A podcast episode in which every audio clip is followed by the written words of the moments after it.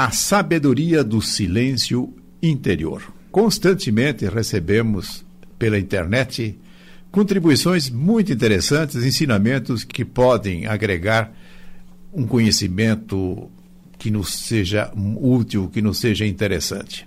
Esse tema que tem como título A Sabedoria do Silêncio Interior, eu colhi de uma dessas apresentações em PowerPoint que recebo com uma certa frequência.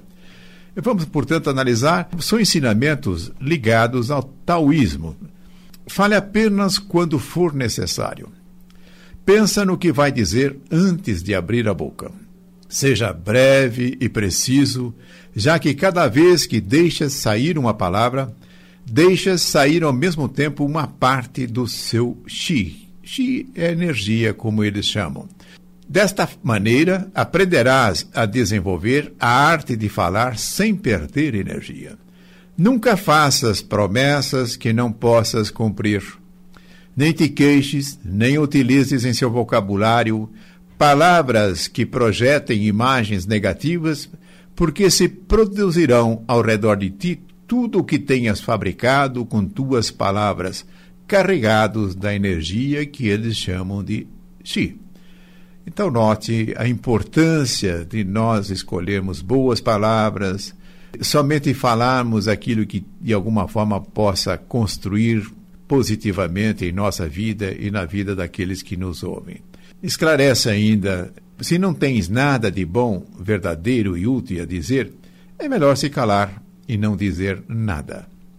Aprenda a ser como um espelho, observe e reflita a energia.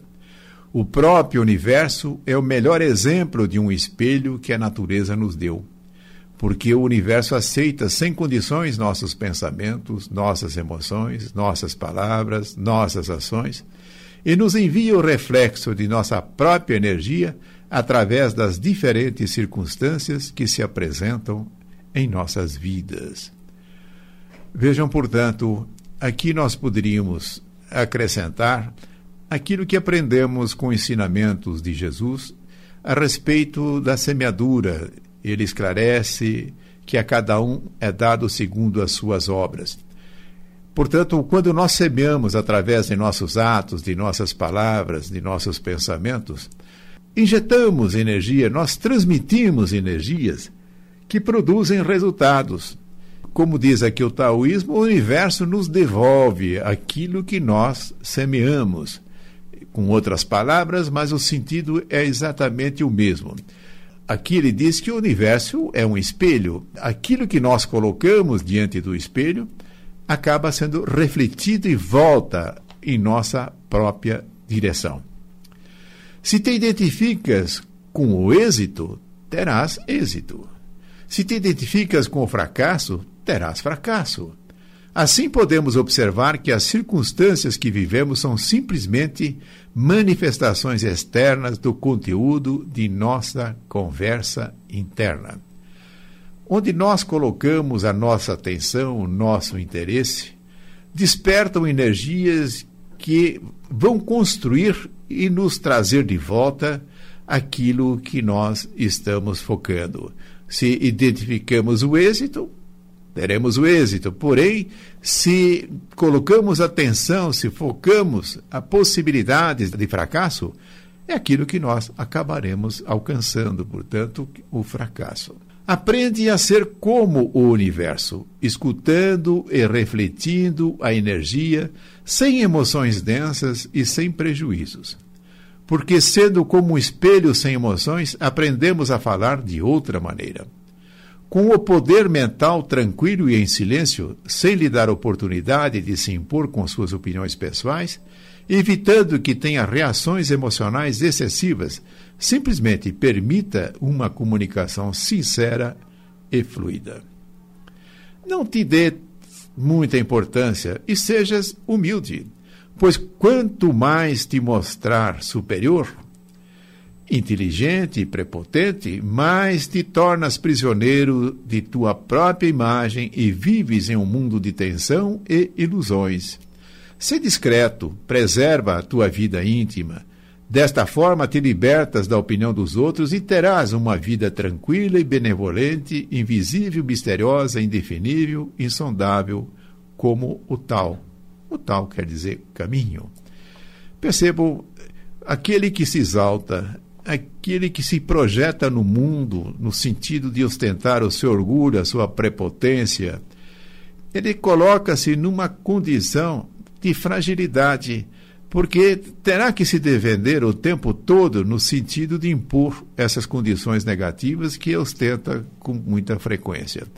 Assim, se recolhemos-nos na descrição, se ainda nos recolhemos na humildade, nós teremos uma vida tranquila, nada irá nos atacar. A nossa evidência não será motivo para que as pessoas procurem nos agredir, procurem de alguma forma nos atingir. Então, portanto, não te des muita importância e sejas humilde. Ser discreto, preserva a tua vida íntima. Dessa forma, irá se libertar da opinião dos outros e terá uma vida tranquila e benevolente. Não entres em competição com os demais. Torna-te como a terra que nos nutre, que nos dá o necessário. Ajuda o próximo a perceber suas qualidades, a perceber suas virtudes, a brilhar. O espírito competitivo faz com que o ego cresça e, inevitavelmente, crie conflitos. Tem confiança em ti mesmo, preserva a tua paz interior, evitando entrar na aprovação e nas trapaças dos outros. Normalmente nós percebemos um mundo que acaba se pautando pela competição, pela agressividade. Com isso, deixamos de exaltar, de reconhecer, de apontar as virtudes, de mostrar aquilo que é fundamental para que nós possamos ter uma boa vida. Acabamos nos entregando de preferência à crítica, à reclamação, à cobrança constante. Se procurarmos desenvolver no lugar da competição a cooperação, estarmos atentos para as necessidades daqueles que estão à nossa volta e dentro de nossas possibilidades, atendê-las, isto sim nos irá fazer com que tenhamos confiança em nós mesmos e teremos a paz interior e com isso estaremos nos livrando de provações e também das provocações. Não te comprometas facilmente. Se agires de maneira precipitada, sem ter consciência profunda da situação, vai criar complicações.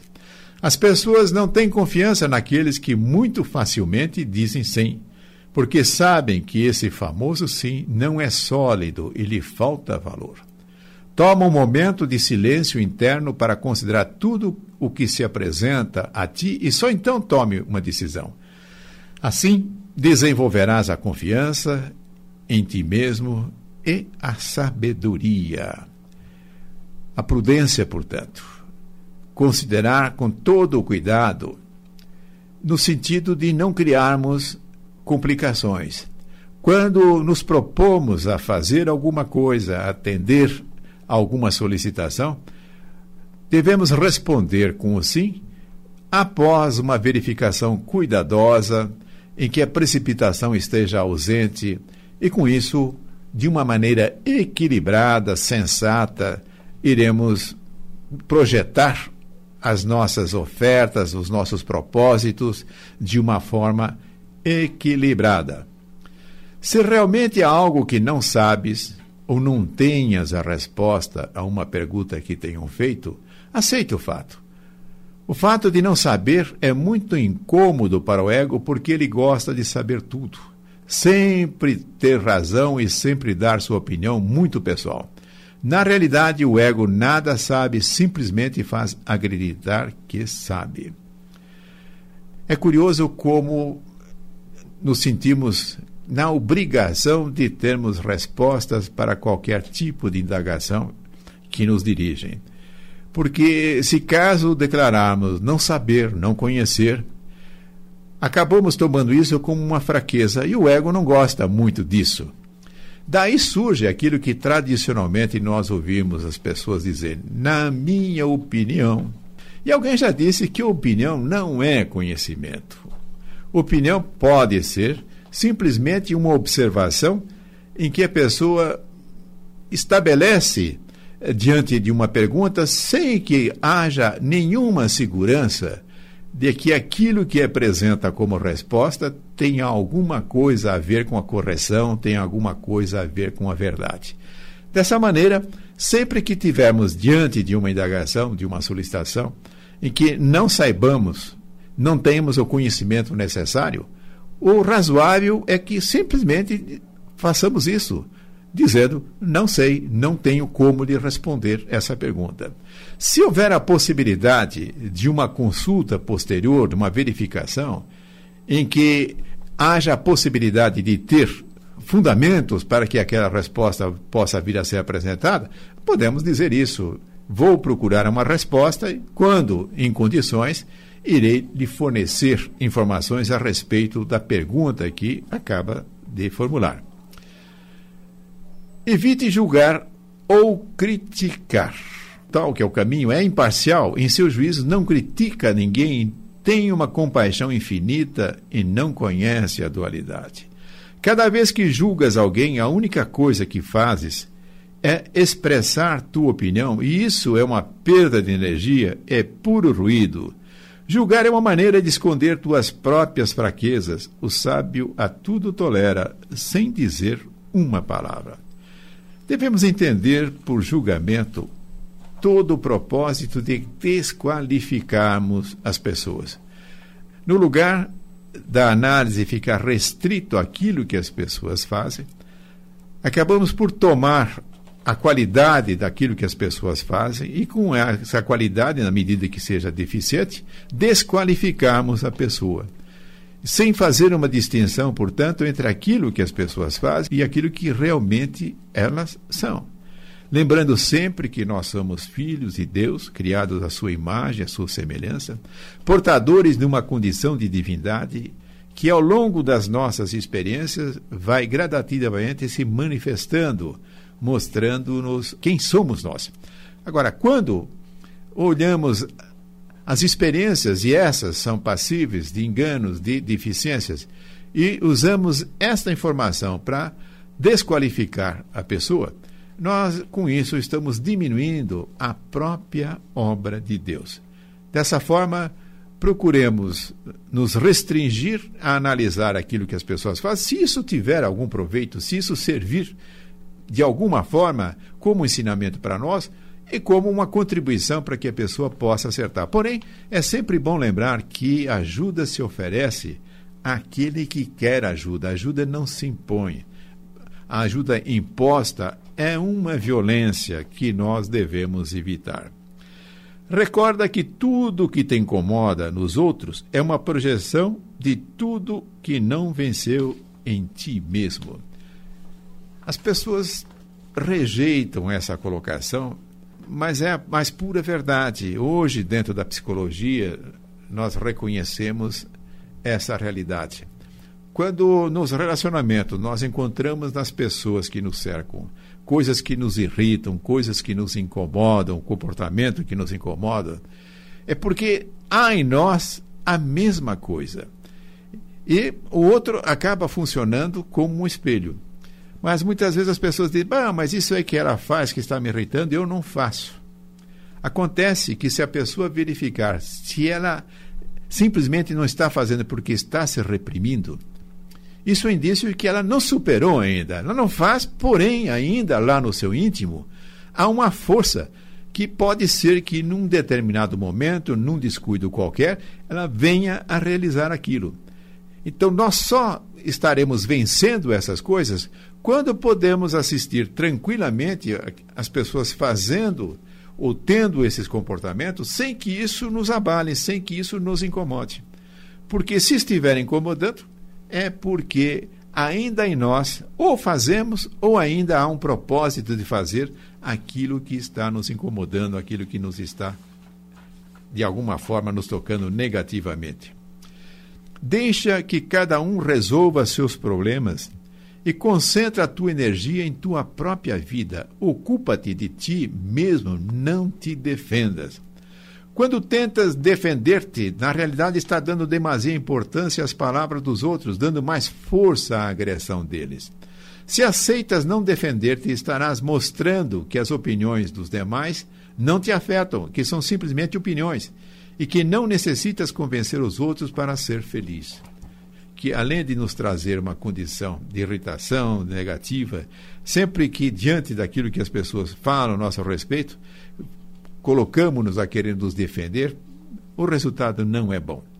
Teu silêncio interno torna impassível. Mesmo o uso regular do silêncio para educar teu ego, que tem o mau costume de falar o tempo todo, pratique a arte do não falar. Toma um dia da semana para abster-se de falar, ou pelo menos algumas horas no dia, segundo permita a tua organização pessoal. Este é um exercício excelente para conhecer e aprender o universo do tal, que é o caminho ilimitado, ao invés de tentar explicar com palavras o que é o caminho.